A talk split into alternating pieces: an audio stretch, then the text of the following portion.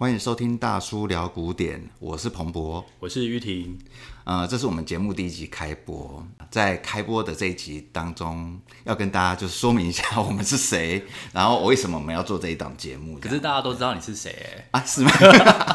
大家比较不知道我是谁吧？我先自我介绍一下，呃，我是彭博艺术的校长兼壮中，对，徐彭博。然后大家知道那疫情的关系嘛，其实好多音乐会都取消了。所以说实在话，我们现在是处于一个我们的主要工作项目就是退票，退票你看好像没别的，是等于失业的状态吧？半失业状态，没什么事好做啦。所以，嗯，我其实听 Podcast 的一段时间了，所以我想说，哎、欸，这个东西或许呃拿来做古典音乐的节目，或许也是一个 idea，想试试看。就是或许、嗯、这个是重点，对，所以就这么投洗下去了嘛，我们就来做吧。对呀。那你呢？好啊，呃，我叫吴玉婷啊，我是一名音乐的 freelancer。虽然彭博刚刚说，因为疫情的关系呢，大家都接近呃没什么事可以做，但是呢，我你的事情很多吧？好，因为我就被他抓来做这个啊，所以事情就很多啊，我们就要策策划，然后找录音器材啊，所以也算是接下来要忙碌了。对，如果我们这样，其实。因就是这个节目的主主干，其实是想要在我们一个礼拜可能录到一集到两集吧，一次呢会拿一个主题来。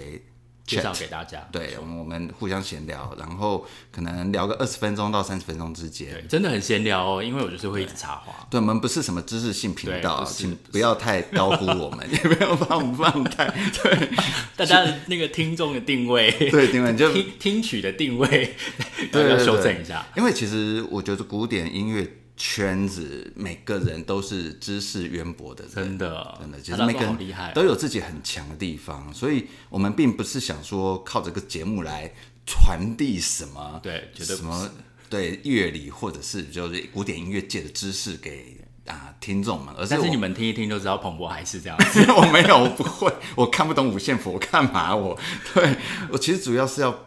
嗯，想要跟大家分享一下，我我这也是唱片业出身嘛，所以一些啊、唱片业的动态，这是我其实到现在为止，虽然说我做艺术经济十年了，呃，唱片业的动态依然是我其实还蛮感兴趣的一块。对，虽然说载体从 CD 已经转换成啊、呃，现在数位对 Spotify 或者是 Apple Music 这样，但音乐本身就专辑本身这个概念还是一直存在着，所以其实还是有蛮多专辑一直在发行，然后很值得跟大家推荐的。那这是一个啦，那另外一个当然就是我艺术经济这么久一段时间，其实很多有很多 八卦，真的要讲这个吗？但是可能嗯、啊，我知道 VIP 的。可以讲一些八卦，没有乱讲的。等到我们节目真的有做到有 VIP 的程度，我们现在是试试水温这样子。对，当然就是跟音乐家的相处啦，办音乐会的一些甘苦谈啊等等，我想其实也是可以拿来跟大家分享嘛，对不对？那其实主题很多很，我觉得呃，我们就是会先试个十二集，然后看看大家反应，然后对，而且主题不止多，其实也是因为聊天，所以会聊得蛮广的。就是暗示有人会一直离题，我会离题，赶快把我抓回来。好啦，我们就开始来我们第一集的主题吧。对。第一集，呃，进入这个主题，主要是要跟大家分享一下我们两个人各自在二零一九年最有印象的几场音乐会。我们大概就抓三场好了。对，对我也只有三场可以说。你是有没有啦，是因为我记忆力不好，不是因为只有三场音乐会。是哪门子金鱼脑？应该很多不错的音乐会啦。啊、但是我为了这个题目，我回去翻我的 Google 的 Calendar，然后我也很努力的找出了。两个，因为我票都丢掉了。对，其实音乐会蛮多的。二零一九年当然有很多很精彩的音乐会。那当然不是说我们没讲到就不精彩，而是我觉得一整年有这么多的音乐会，我们不可能每一场都听嘛，对不对？就是蛮特别的、啊。那你要不要分享你的第一个？我先分享吗？对，好，呃，我没有迫于任何压力，但是我把。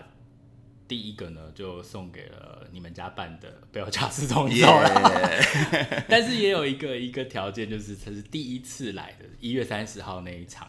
呃，当然我是第一次听这个团，然后而且真的对他们的 OP 一三二贝多芬这一首四重奏呢，留下非常深刻的印象。我之所以会这么有强烈的印象，就是因为我觉得很多时候音乐学院四重奏是一个很需要紧密合作的，而且需要不断一直呃锤炼合奏技术的一个团一个编制，使得通常可能都会过于 polish。比如说我我脑海中我没有我没有贬义，但是我就会觉得像耶路撒冷四重奏，就对我来说就是一个非常 polished 的，四重奏。那他们在演奏贝多芬的时候呢，我就会觉得少了一点，那种生命力吧。那贝欧乔我觉得就是非常刚好，它平衡了生命力和这种精致这样的角度。那当然那一天听到第三乐章的有很多圣咏的段落，chorale，那他们呈现出来的也不是一种，让 chorale 是圣咏，可能跟宗教有关。可是我觉得他们既不是呈现出这样子那种虔诚的情怀，也不是关于爱情。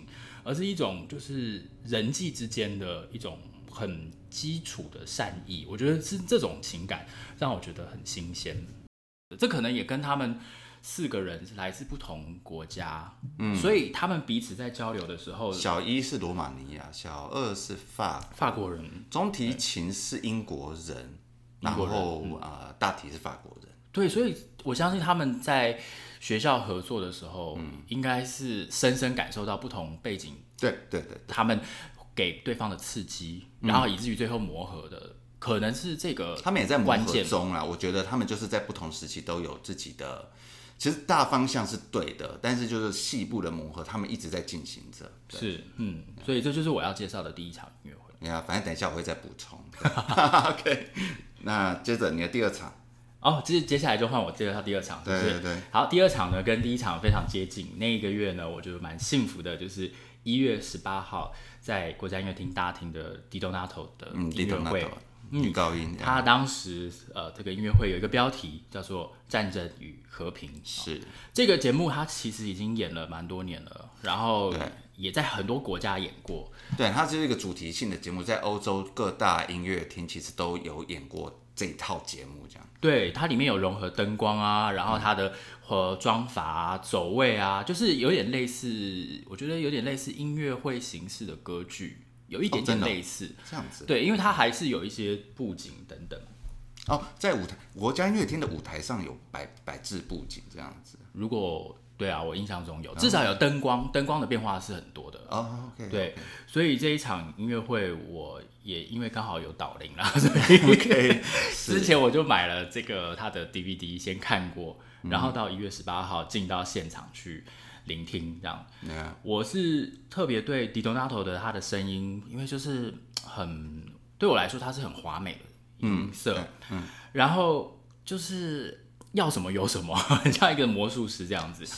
那他在唱这些战争与和平这两个主题，因为他就是从歌剧里面选出关于战争嘛，和这叫对于人世这种的爱的向往的这样的曲目。嗯哼，我觉得他的声音其实比较在诠释可能和平的时候会更更加适合啦。然后我看完这个节目，唯一有一个感觉就是说，如果因为这个题目算是很大。嗯，战争与和平就是托尔斯泰的名著，那个那么厚的名著，超厚的那本。对，那我觉得如果说要做一个这么大的题目，嗯，也许他他之后有一个版本可以用啊，我就很卑微啦。但是我觉得如果说一个由小见大的方式，他可能只是从一个在战战争当中一个非常小小人物的角度吧，嗯、去看这个战争带给他的轻伤害。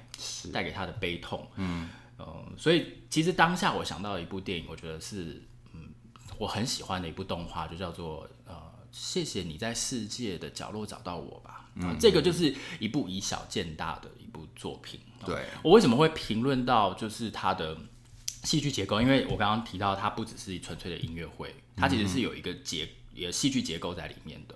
嗯，那这是我作为一个。呃卑微的创作者，我在这边的一点点自己的感觉，了解，对，所以他的声音这 capacity 是非常全面的，就对，我觉得非常全面，啊、正是因为这种非常全面，也许有的人会觉得太健康了，对，就是我觉得很厉害的女高音，就是那 d e t o n a t o 其实就是一个非常典型的例子，她的声音就是非常的，嗯，你觉得好像没有做不到的事，嗯，就是很厉害。但对我来讲就是很厉害。呃，如果你要挖掘更深一点情绪面的东西，嗯、呃，当然台面上他还是他就是一线的啦，他在前对前段班啦，对，但如果真的你要跟卡拉斯或什么比，你就是觉得啊、哦，好像还是，不过他是很厉害的，嗯，对，我觉得可能也是他会很挑角色吧，某一些比较阳光啊，哦、然后健健康的角色就很适合他。是是是，虽然我现在当下没有想出哪一部歌剧的女主角是很健康的。的确是不是不多啦，的确不多。对，然后这是第二部嘛？对，第二个第二个音乐会。好，那我接下去就介绍第三场。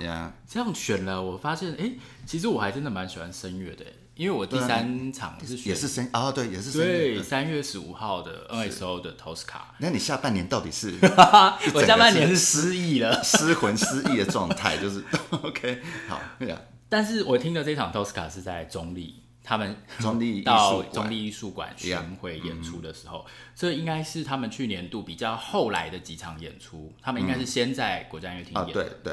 呃，我觉得那一天乐团啊，然后当然林老师的他的导演都很好，呃，就是乐团绝对是水准以上。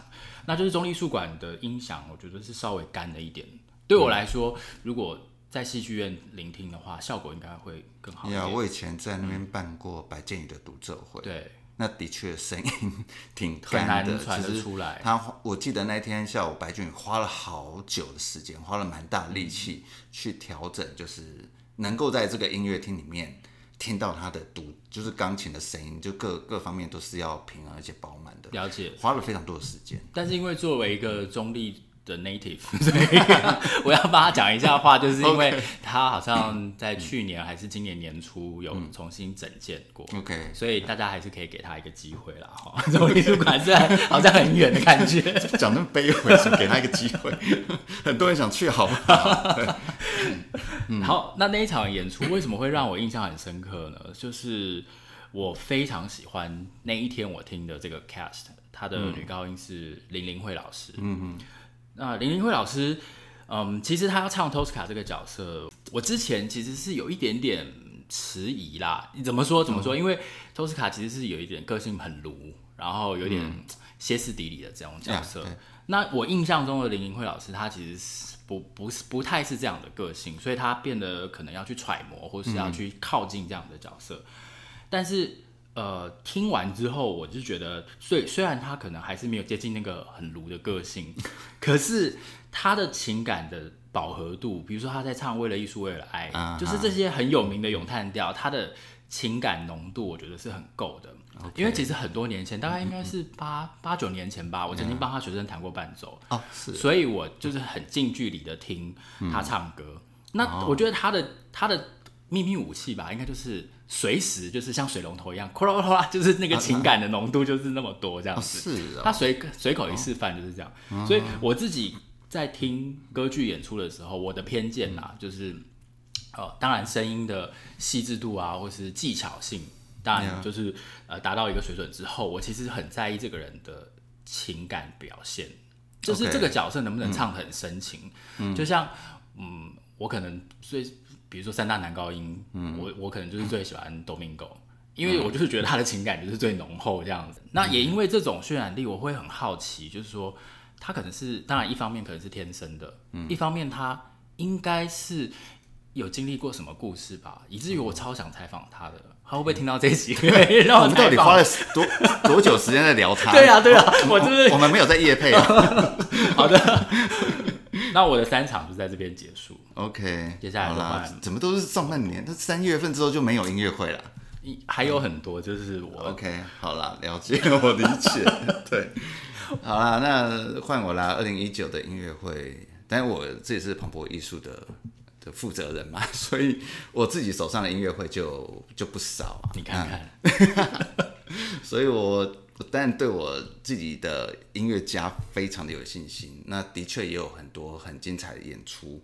我今天带了两场，其中两场是我们家的这个音乐家所带来的经常演出啊。第一场其实就是刚刚玉婷有提到的啊，一月三十号的二零一九年一月三十号的贝尔奇亚四重奏这一、嗯、这一场音乐会。好，我就知道。嗯、对，曲目有贝多芬第三号、跟第十一号、跟第十五号三首弦乐四重奏，一个中期、一个晚期、一个早期这样子。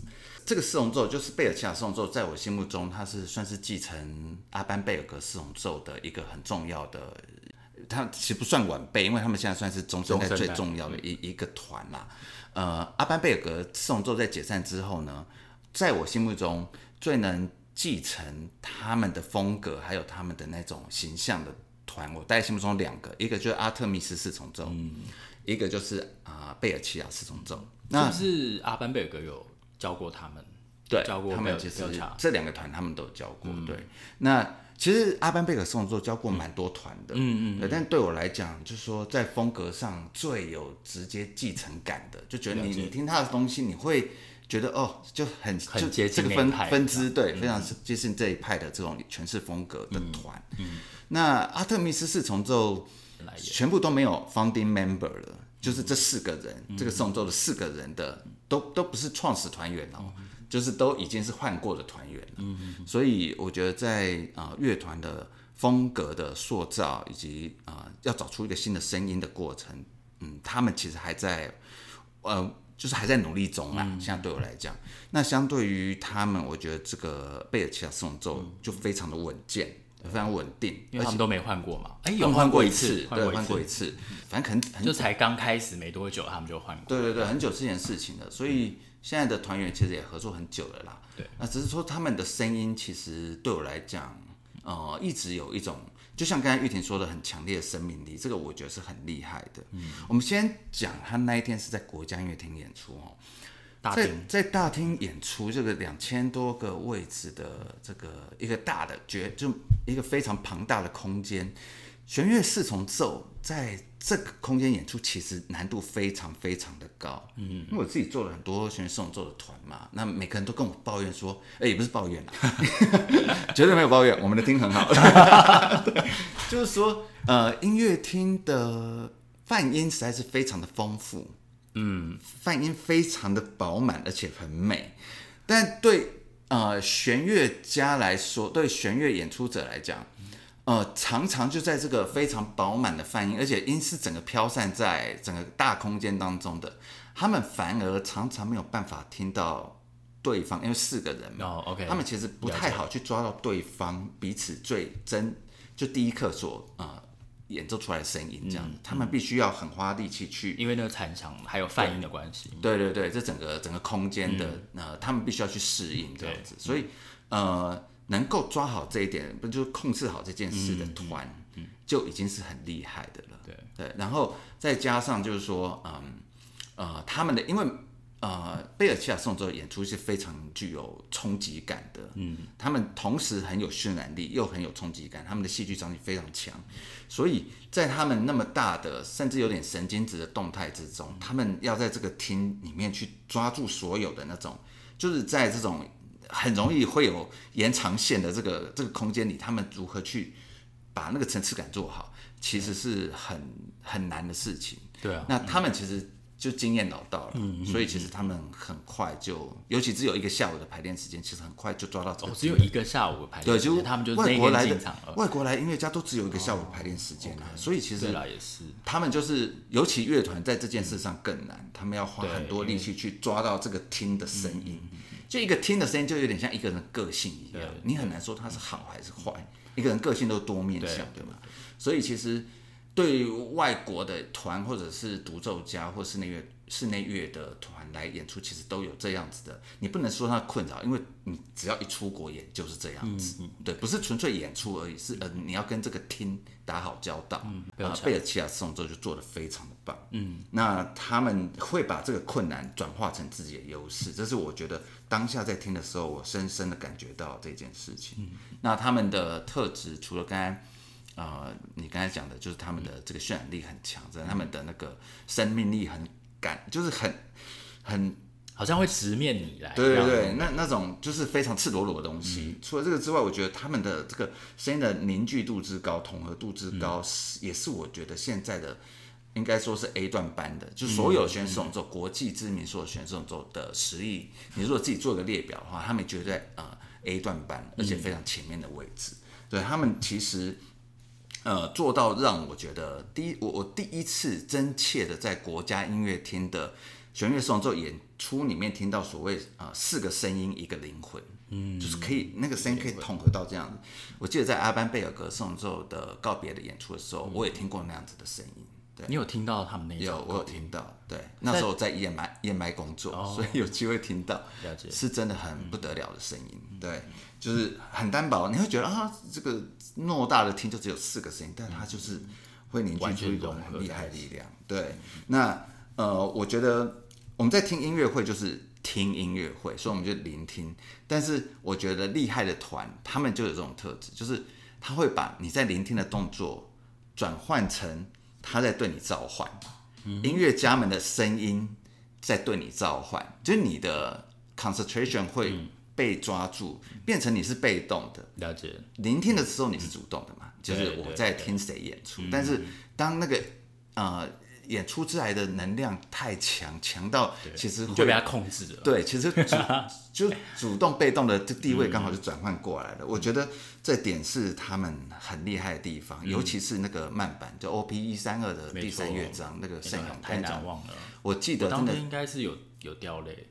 哦，我想蛮多人都掉，因为我自己在周围就看到蛮多人都在擦眼泪的。嗯、对我超爽的，我觉得耶，这 就是我要的音乐会。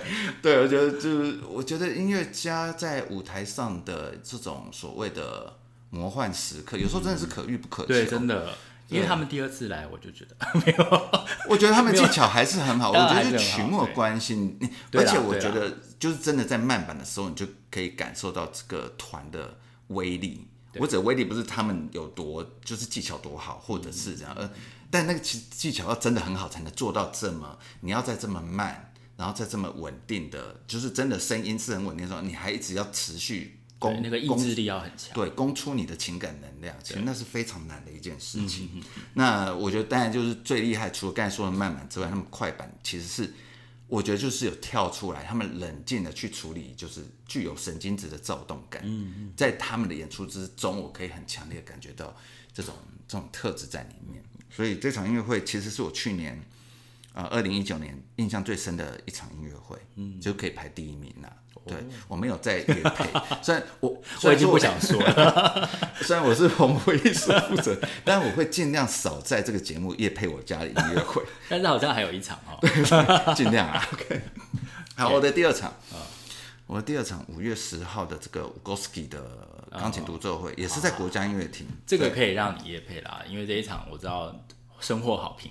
对，这一场他现场演出的萧萨高维奇的三首前奏曲副歌，然后斯特拉文斯基的洛西卡三乐章，嗯、下半场是李斯特的从摇篮到坟墓跟触伎曲两小品之后，接着是 B 小调奏鸣曲、嗯、这首偌大庞大的作品。那呃曲目拍起来呃开出来，其实就觉得哦，你觉得如果你把吴戈斯基的名字去掉，你也会是某个炫技的钢琴家来开的。啊，音乐会嘛，对不对？嗯嗯、但是他的名字逛上去，你会有点傻眼，就是一个已经快八十岁的钢琴家了，竟然开出这种内容的音乐会。对，就是第一个，它、嗯、很重，它非常的重；嗯、第二个，它似乎是技巧取向的音乐会。嗯哼，好，以曲目的性质来看，嗯、对，所以第一层啊，就是最表面来看的话，会感觉是技巧取向，对，对，对，就取技巧形式的音乐会。所以那时候。我我对我，因为他北中南都有跑嘛，我我都有听，然后对他还弹三场哎，对他要弹三场，很猛，真的很猛。对，如果大家有是学音乐的话，你开过同一套曲目弹，我不知道哎，我觉得演两到三场就是真的很精疲力竭了。对他一整个，我只能说他真的这么大的太强，对，真的是，我觉得他。现场演出很厉害的一个点是气场这件事情，嗯、我觉得气场是很玄的一个东西啊。嗯、就是说，音乐家在弹奏当然是尽可能的灌注你的感情，但同时又要疏离。嗯、那在那个当下，你真的是如何去？呃，我觉得弹奏就有就有时候音乐会有时候是一种仪式，类似仪式的东西。你要怎么样去把这个气场给灌注出来？嗯，我觉得对很多呃音乐家。来讲都是很难的一件事情。他你说他的气场是指说他为整个现场所营造出他自己的一种氛围，还是说他的音乐是带有那种 aggressive 可以？倒也不是朝向你的那种，嗯、就是就是氛围。嗯，我觉得吴哥斯基厉害是他第一个音下去，嗯，一个音两个音，嗯，就是你会觉得整个音乐厅就被罩上一个防护罩一样这样子。那防护罩之中的人，每个人就是。你要 deeply 对 blessed，就是你会觉得你就好好醍醐灌顶，就一直在醍醐灌顶之的状态下，这样。应该说你整个人的精意志，就精整个人的精神就被他支配住了。对，这个是我觉得一个音乐家可以做到这样子，是真的很。很难的，很难很难的事情，而且他也应该也不是每一场都可以做到这样的，就是说，对，其实这些也是是可遇不可求。对，这也其实也是可遇不可求。但我觉得他在台湾的几场都蛮有这种这个高度，而且我觉得很很特别的是，嗯，尤其他在彼得洛西卡三乐章这首曲子，因为我们。对这首曲的认知就是炫炫炫，然后就是哦多快多快，然后多清楚。而且我相信很多人心中想到第一时间应该都是王羽佳了。对啦，王羽佳啦，然后吉蒂尔斯啊这些，对，其实你会觉得炫技派凌就是很凌厉的这种钢琴家，嗯啊，对这种曲子是比较呃驾轻就熟的这样。那吴哥斯基的表现其实刚刚好跟我们刚才所使用的形容词完完全全颠倒过来。嗯哼，它的音色其实很饱满，而且具有层次。嗯哼，但它速度不快，它速度就是也不是说慢啊，就是正常速度。但他弹的时候，让你觉得你很清楚可以看到那个层次感。对，每个音层，每个音就在音量还有音色的变化当中，你可以看到很立体的东西出现。你会觉得它是很燥、很有那个管弦乐团的感觉吗？还是说，嗯，就是呃，当然不是真的管弦乐团，而是说你会。看到立体的东西，这种程度，对我我觉得这个很厉害。嗯、就是说，他而且我们对这首曲的思考原来不是这样的，或者我们习惯的诠释方式并不是这样子，嗯、而是就是飙啊，快飙啊，一直飙这样子。嗯、但是，呃，我古斯基手上的这个彼得洛西卡就好像一个一个乐园。一个很很有趣的乐园，然后每个节奏、每种节奏都有它很巧思在里面。它等于它对我来讲有点给了这首曲子一个全新的视野。嗯，对。那而且这场音乐会其实很有趣的是，我我听完之后我有点担心大家评价不好。嗯哼。但其实后来发现大家都很嗨，就对这场音乐非常嗨。我有点我不是纳闷，但我有点讶异。可是为什么会讶异？因为照理说，如果是乐园的话，应该大家都。宾主尽欢，因为因为台湾的听众哈，其实很习惯去做一件事情，就是挑剔那个错音错音这件事情。就有一些人会很在意。对，如果音乐会的错音偏多的话，OK OK，对消费者来讲就觉得那是一场不好的音乐会，没有准备好之类的。那其实以五 g o s k i 的音乐会来讲，它是很标准的一个错音很多的音乐会。OK，对我必须老实讲，错音很多，多到让我都觉得啊，天哪，怎么多？为他捏一把冷汗，一直在捏冷汗，而且他错音是大大方方给你错哎。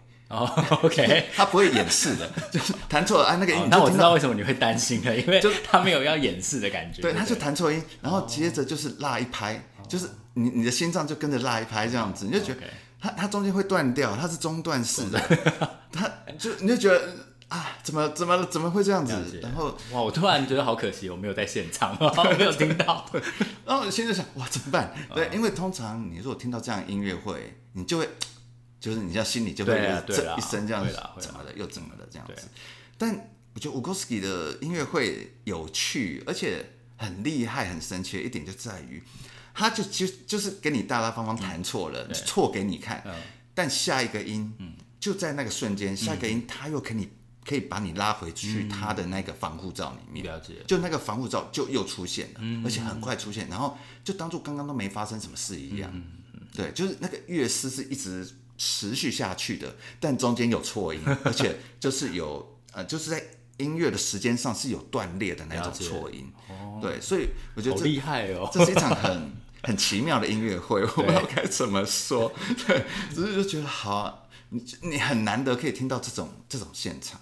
对啊，你可以听到很厉害的现场，而且你说整个都断掉了，然后它是有我完全会想象在大家在心中 这样子一声，但是它又很快又接下去。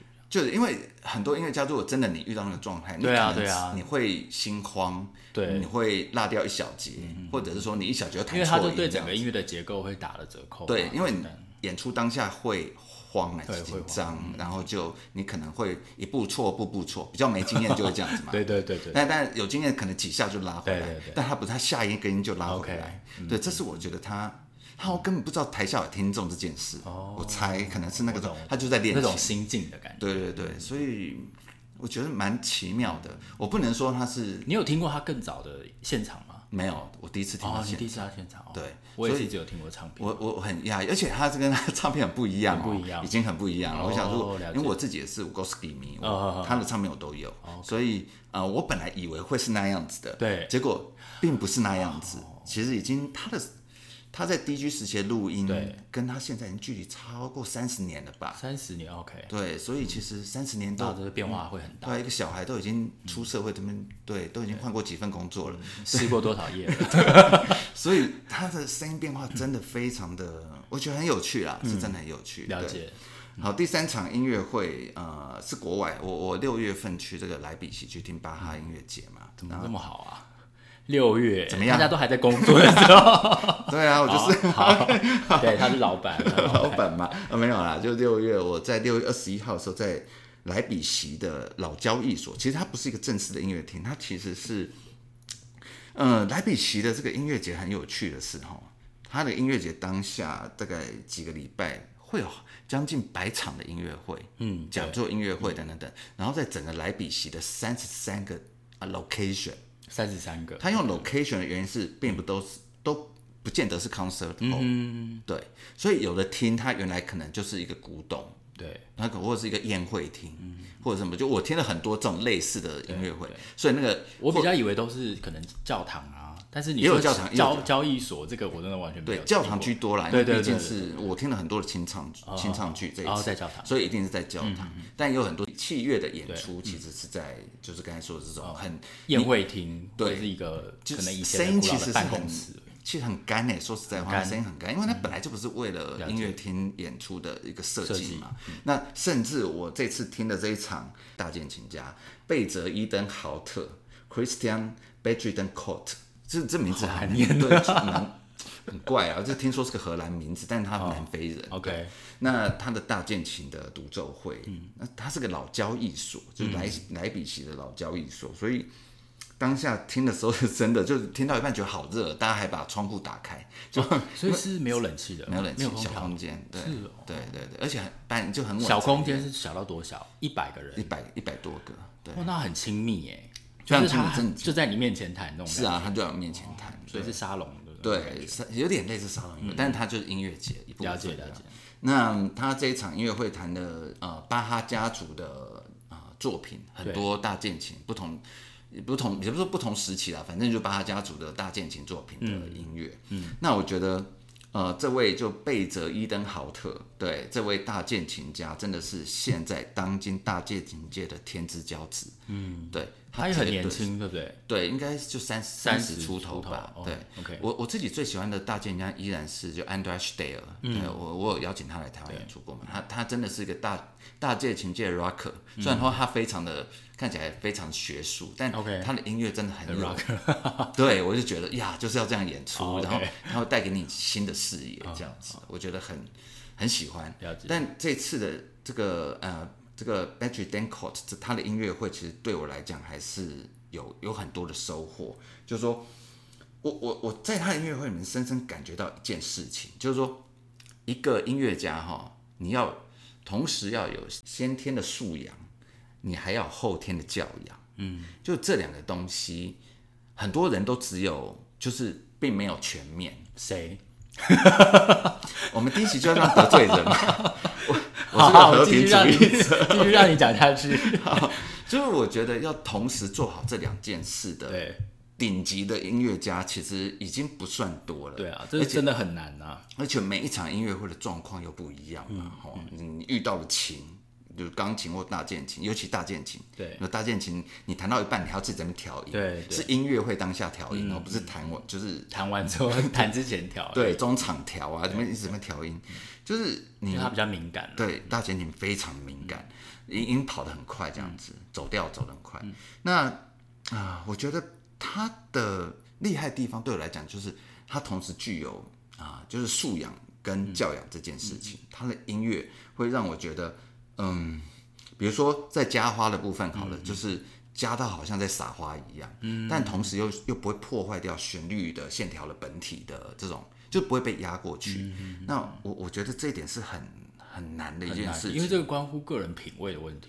对，加花其实真的是品味的问题。对，一些扮装饰咒啊，怎么怎么放上去，而且是临场反应的事。但很多事都会写在谱上。了解。但你终究还是有很多即兴的。对，多少一定也放有一些即兴东西是在舞台上当天的当下的表演中这样子。所以当天我真的觉得我看了一个万花筒般的世界一样，然后觉得听觉跟视觉都是被他带着神游。一直在神游当中，然后你就哇，然后真的是目瞪口呆，就是你就觉得哇塞，怎么会有人这样子可以这么完美的？你觉得你不是在操控一个乐器，而是你在灌注灵魂在这个乐器当中。嗯，对，就是可以做到这种程度，我觉得非常非常的 surprise。他是在哪里念书啊？你记得吗？我我其实有点忘了，以前刚开始认识他就是。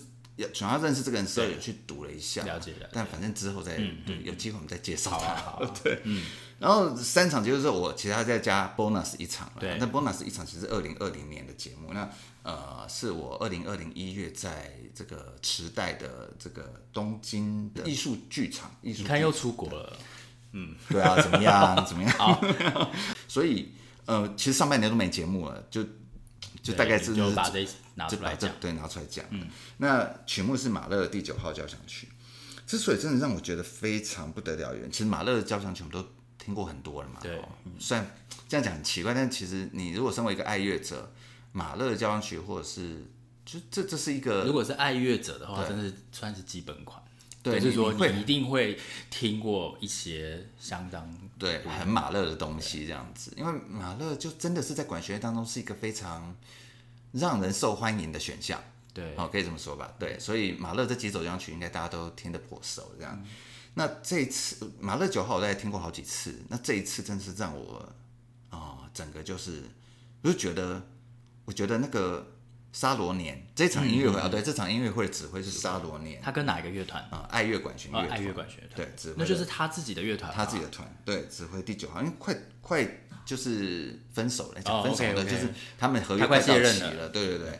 那但是就是在现去之前去这个日本 tour 这样子演出了三四场吧。嗯嗯嗯。然后我我觉得沙罗年他很厉害的地方在于他。他梳理这个马勒九号的所有所有很错落的地方，或者是不和谐的地方。我们都知道马勒的作品当中有非常多很，嗯，你不能说它奇形怪状，因为马勒的东西很多都是综合体，嗯哼，而且他的对位有时候写的真的非常巧妙，非常好，但有时候会让你觉得，哎，怎么会这样卡在一起？嗯哼，对。那呃，其实尤其在马勒后面好几首作品当中。你会听到很多很不和谐的声响在里面，对，对。那我觉得沙龙年就是很厉害，可以把这些不和谐的声，他都表现出来了。嗯、但是那些难解的，但是感觉他好像都可以理解，对。对，而且放的非常的，你就觉得位置都是对的，然后情感浓度都是对的，然后你就觉得整个音乐的表现就是又很清晰，但同时又很厚重。嗯，我觉得这形容词很怪，就是。你你现场听到，因为你明听到非常解析度非常高的、嗯、非常明晰的这种音乐图像，对，但同时它是非常厚重的。了解，对，我觉得这点真是非常，我都怀疑这声音到底怎么做出来的。我我我就当下一直在想，你之前有听过爱乐管弦乐团的声音吗？有有有，阿旭肯纳吉有带过来台湾，了解，听西贝流士吧，对，但团不错啦。但阿旭肯纳吉的表现对我来讲就，嗯，就你更喜欢沙罗尼。哦，简直不同层次，真的是，要不要剪掉？可以剪掉吗？没有。那，所以，而且我我觉得，就是整个马勒第九号，真的在他手上，真的有一种，他有种就，我觉得就是死神在召唤你的感觉，就是你这种空气中飘飘你的这个，就是死亡天使一直在飞啊飞的这种。对，我觉得，我觉得，尤其第四乐章，真的会让你有一种，你好像真的看到。不是你自己啊，就看到某人的生命已经啊，这个蜡烛好像快熄灭那种感觉，嗯、就是你会觉得哇，那种声音就是人死之前或者当下那种灵魂要消散的状态，对，就是那个第四乐章快结束的声音，嗯，就就是沙罗年就把那个声音做出来了。